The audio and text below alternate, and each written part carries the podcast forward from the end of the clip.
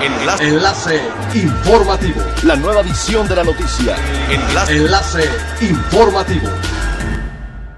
Buen día, les saluda Jocelyn Martínez. Este es el segundo resumen de las noticias más importantes que acontecen este 27 de abril del 2020 a través de enlace informativo de frecuencia elemental. El Consejo Mundial de Viajes y Turismo aumentó de 75 a 100 millones el número de empleos que están en riesgo de desaparecer a nivel global debido a los efectos negativos de la pandemia por COVID-19. La cifra basada en las estimaciones del Consejo tiene como fundamento que el desempleo ha aumentado en las últimas cuatro semanas en más de 30% en las empresas dedicadas a esta actividad alertaron de esta crítica situación a los ministros de turismo del G20 durante una conferencia virtual en la que los participantes concluyeron que el 75% de los empleos en riesgo están justamente en los países pertenecientes a este selecto grupo de naciones. El aeropuerto de Cancún ha registrado la mayor baja en el tráfico aéreo, tanto doméstico como internacional, con disminuciones de 5.1 y 12.8% respectivamente, debido al impacto por la crisis sanitaria que se vive, principalmente en los pasajeros internacionales por la disminución en la operación de las líneas aéreas extranjeras. Cabe destacar que todos los aeropuertos de México pertenecientes a Azur permanecen abiertos y operando, a excepción de las terminales 2 y 3 del aeropuerto de Cancún, las cuales están cerradas debido a la baja demanda.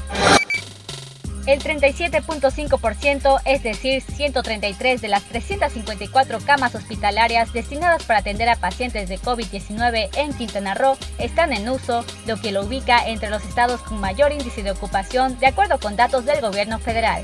Sin embargo, los trabajadores del sector salud han enfatizado anteriormente que la mayor preocupación no es el número de camas disponibles, sino el de médicos y enfermeros que van a poder actuar en esta contingencia sanitaria debido a que no existe recurso humano suficiente en el Estado, sin mencionar las bajas por contagio que ha enfrentado este gremio.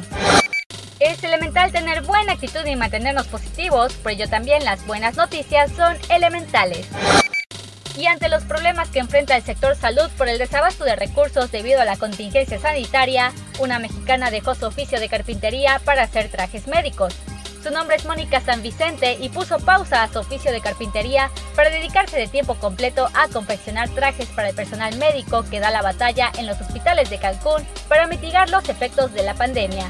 Ante el desabasto de tela quirúrgica, Mónica comenzó a coser trajes de impermeable que han sido ya muy demandados por el personal del ISTE en Cancún.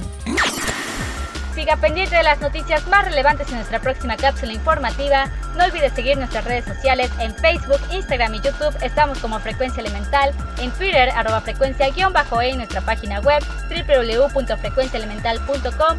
Se despide Jocelyn Martínez y no olvide que es elemental estar bien informados. Enlace. Enlace informativo. La nueva edición de la noticia.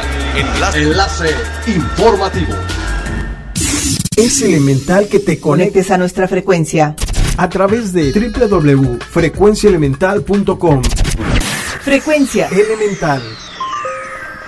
El cambio eres tú.